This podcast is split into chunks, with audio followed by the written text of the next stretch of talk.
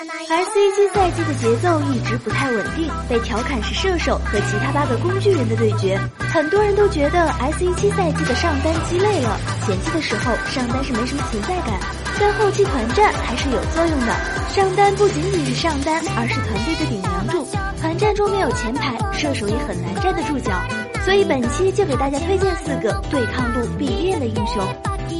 Top 四吕布。吕布在当前赛季依旧还是不容小觑的战士，因为二技能的护盾使得他对线不会太吃亏，并且吕布的单挑能力是很不错的。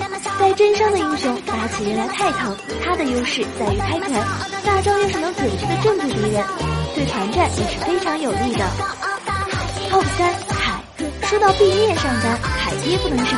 凯是难得的操作简单、技能效果爆表的英雄，开大后自带伤害，更别说是。至于团战，注意一下出场顺序，最好背面或者侧面绕到脆皮身边，自信的可以全输出，不敢保障的半肉也很强势。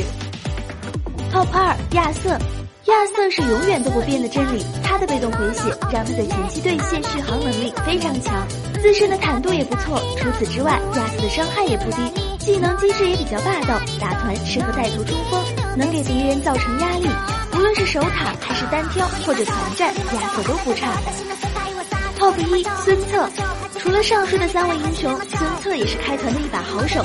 他也是典型的伤害高、坦度高的英雄，在这个版本表现还是不错的，在战士中算是控制比较足的英雄。